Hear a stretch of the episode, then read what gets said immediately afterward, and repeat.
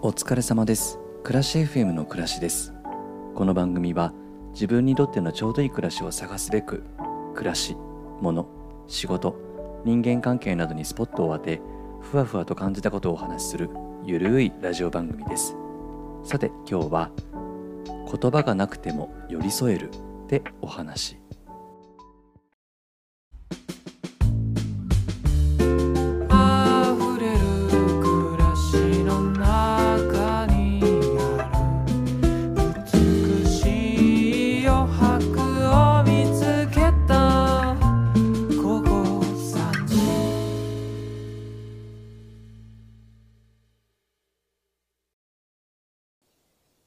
この間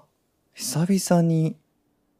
職場の同期と34年ぶりぐらいに会いました。僕あの今の業界はもう20年くらいになるんですけど、うん、最初はあの契約社員みたいな感じだったんで正規雇用されてからの同期になります。だ正規雇用されたのは30歳超えてからなので、うんまあ、同期といってもまあ年は僕が割と上な感じなんですけどね。でその同じ職場に新人として配属された僕含めた3人の同期です。励まし合いながら苦しい時を乗り越えたかけがえのない仲間ですね。うん。まあ同期だからって気が合うとは限らないですからね、うん、まあただ僕たち同期3人はめちゃくちゃ仲がすごく良くってなんていうのかな。年齢も性が性別も違うのに波長が同じっていうか笑いのツボも嫌だなって思うポイントもすごく似てるからこそ相手が喜ぶことをしてあげられるし相手が嫌がることは絶対にしないしプライベートに踏み込むこともしないし。でも相手によどみを感じたら責めるとか指摘するとかじゃなくってそっと気づかせてくれるような言葉かけをしてくれる、まあ、そんなとても気持ちのいい距離感の同期でした。うん、仲良くてねすごく旅行も行きましたね。まあそんな同期の仲間なんですけど結婚や部署移動などでバラバラになって今はもう一緒に働いてはいないんですが連絡は取り続けていてで久々に会ってもあの心地よい空気感は変わってなくてねとても安心したしこの人たちのことやっぱり好きだなって実感しましたね。久々の再会を果たした日は3人でイオンに行ってねご飯を買って同期のお宅にお邪魔してお昼ご飯を食べました。うんいや気を許せる仲間だからこそっていうか気が緩んでしまってね今の職場で起こってる問題とかうまくいかないこととか無意識にドバドバって喋っちゃったんですよね。もう緊張の糸がプツッと切れてしまったのかもしれないですね。もうドバドバッと弱音を吐露してしまったんですよ、僕。で、いや、同期の二人はね、まあ、僕の弱音や不安をもう黙ってうなずきながらずっと聞いてくれていたんですよね。うん。それは大変だったねとか、辛いよねとか、そういう言葉もなく、ただ黙って聞いてたんですよ。うん。言葉はなかったんだけど、目の表情とか、視線の向け方とか、うなずき方とかから、ああ、すごく寄り添ってくれてるなって感じれたというか、まあ思い込みかもしれないけど、まあ僕はそう感じたの。いやだって、ただひたすら黙って聞かれたら、あれ、しらけさせちゃったかなとか、興味ないかなって思っちゃうじゃないですか。でもそんなこと一切なかった。うん。弱音とか、まあ、愚痴を聞く側って、相手の言ってる内容は理解できても、気持ちまでは分かってあげられないから、まあどんだけ大変な思いをしてるのかって本人にしか分からないし、わからないのに、そうだねとかわかるよとかってすごく表面上な相づちに、相づちになっちゃうっていうかね。まあそれを、あの同期二人は分かっていてね。言葉じゃなくて心で寄り添ってくれたんだろうなって思うんですよ。それってすごく難しいことで、関係性とか信頼関係がないとできないことかなとも思うんですよね。同期の関係だからこそ成立した非言語コミュニケーションだなって思いました。うん、言葉って多く与えたらいいってものでもないよなって改めて思ってね。僕はそれができてるかなって振り返ってみると、まあ、例えばじゃあ相談された時に、まあ、なんとか力になってあげたくて励ましたくて思いついた良さそうな言葉を与えてしまったこととか多くあるなって思うんですよね。うん。相手も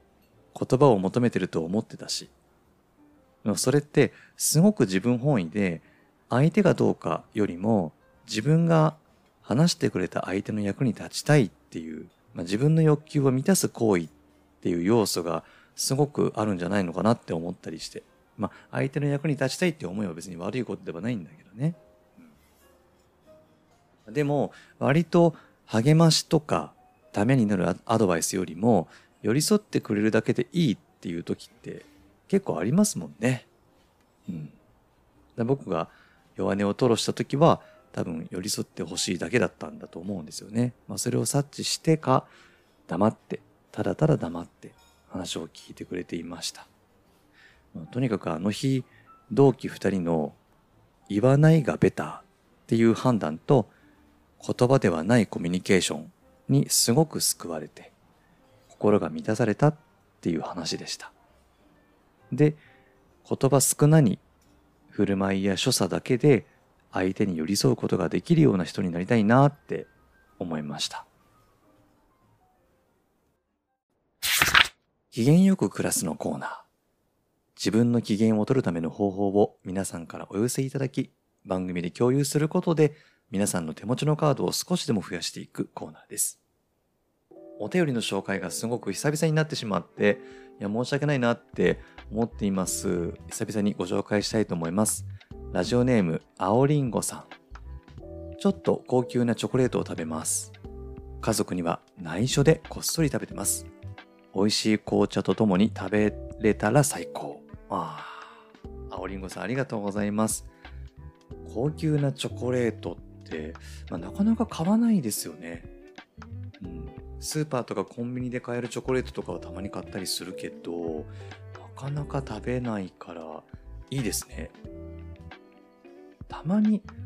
友達とかからもらって食べると、あ、やっぱり違うなって思いますよね、高級なチョコレート。味が。家族には内緒でっていうところもポイントですよね。今ちょっと私夜中に収録してるんですけど、こう夜中に食べるチョコレートっていうのもなかなかこう背徳感があって、いいなって思いますけどね。いや、オリムさんありがとうございます。高級なチョコレート。誰かくれないかな？続いて、ラジオネーム、自由で気ままな衣食住さん。YouTube、奥平ベースを見ながら料理をしたり、部屋の片付けをしたり、お茶を飲んで一服すること。北欧暮らしの道具店の YouTube を流しっぱなしにして家事をすることだそうです。僕と全く一緒。僕も北欧暮らしの道具店大好きだって断ることに暮らし FM で言ってるんですけど、めちゃくちゃよく見てるし、あと奥平ベースっていうチャンネル、僕もすごく好きで、奥平さんっていう男性の方がね、ご自分の暮らしをチャンネルで配信してるんですけど、なんて言うんだろうな。なんか丁寧に暮らしてるんですけど、すごく嫌味がないっていうか、自然にちょっと真似してみたいなって思えるようなチャンネルなんですよね。うん。ジンジャーシロップ作ったりとか、パスタ作ったりとか、あと、なんかそのパスタもすごくバリエーションがあってすごく美味しそうでね。あと白いシャツを柿渋染めしてみたりとかしてね。いや、なんか、自然に、自然体でかっこよく丁寧に暮らしていて、僕の憧れです、奥平さん。奥平さん、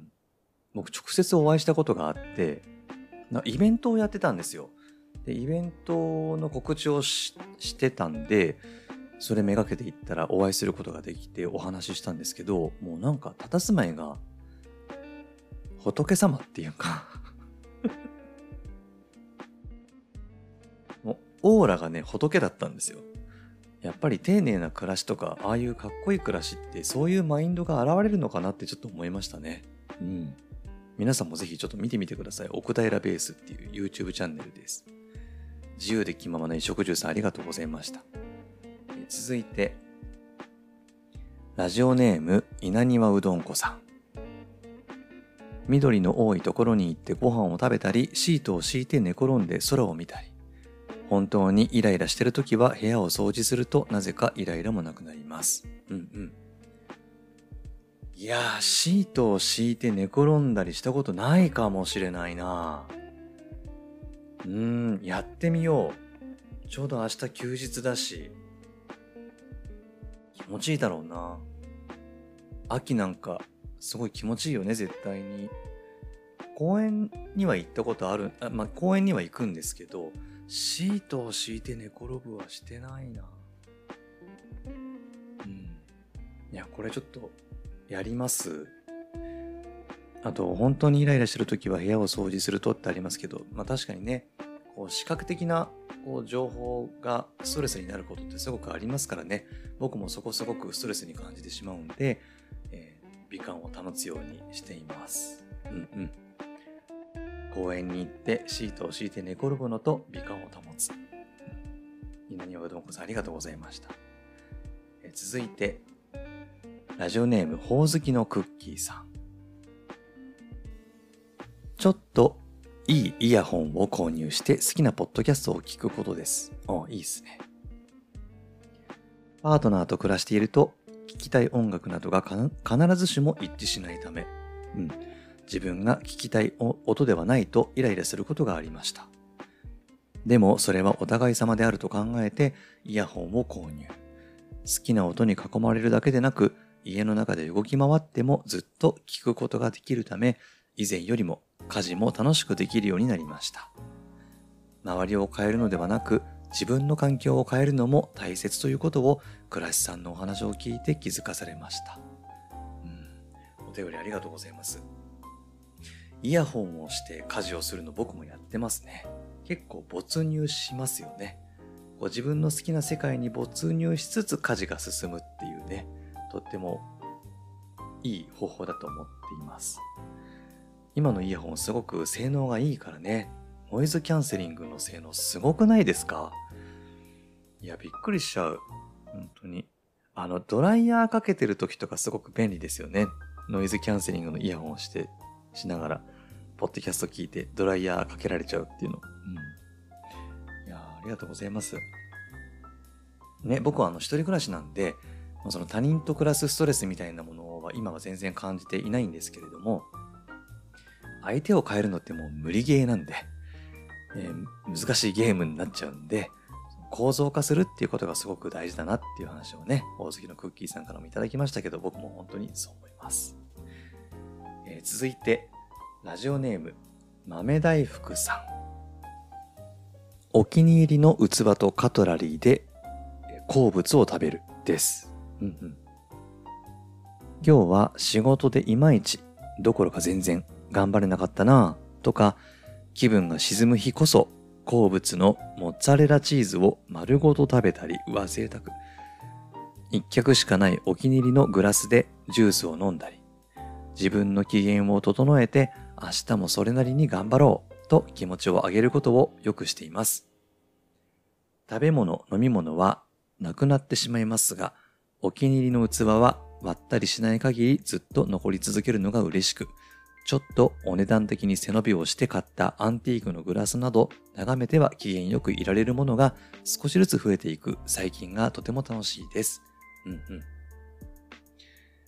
うん。器、カトラリーで好物を食べる。めちゃめちゃ機嫌のいい時間ですね。うん。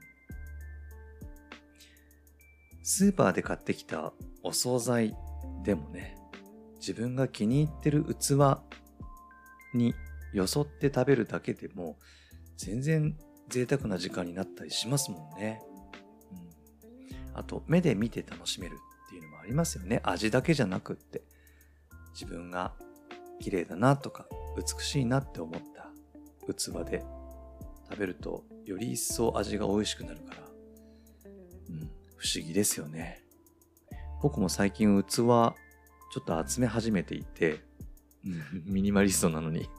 でも豊かな時間を得ることができるってことをちょっと優先して、今器を僕も楽しんでいます。うん。いい時間になりますよね、食事の時間が。豆大福さんありがとうございました。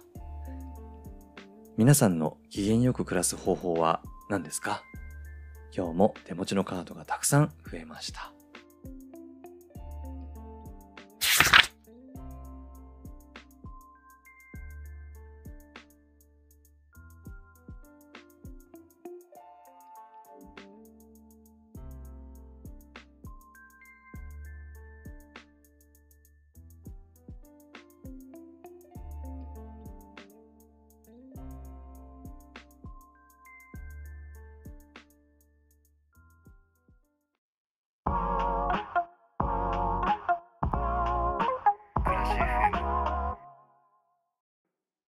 お知らせです。11月の11、12、13の3日間、埼玉県川口市にあるカフェ千キ屋にてフリーマーケットをすることになりました。僕がもう一つやっている私がおじさんになったよっていうメンバーたちを中心に企画をしたフリーマーケットになっています。実は5月ぐらいにもう一度フリーマーケットをやったんですけれども、とっても大盛況で素敵なものが多分たくさんあると思いますので、ぜひお立ち寄りいただければ嬉しいです。僕は多分ね、多分ですけど12日に店頭に立つかなって思っています。ぜひお越しください。あとね、もう一個実はイベントを企画、今進行していまして、もうちょっと詳細が決まったら、告知しようかなと思ってるんですけれど、こう皆さんとね、お会いできる機会があの作れてすごく嬉しいので、ぜひお会いできたらなと思ってます。多分人見知り発動しちゃってうまく喋れないと思うんですけど、でも会いたいです、皆さんと。ということで、えー今日はお知らせをさせていただきました。暮らし FM、この辺で暮らしでした。「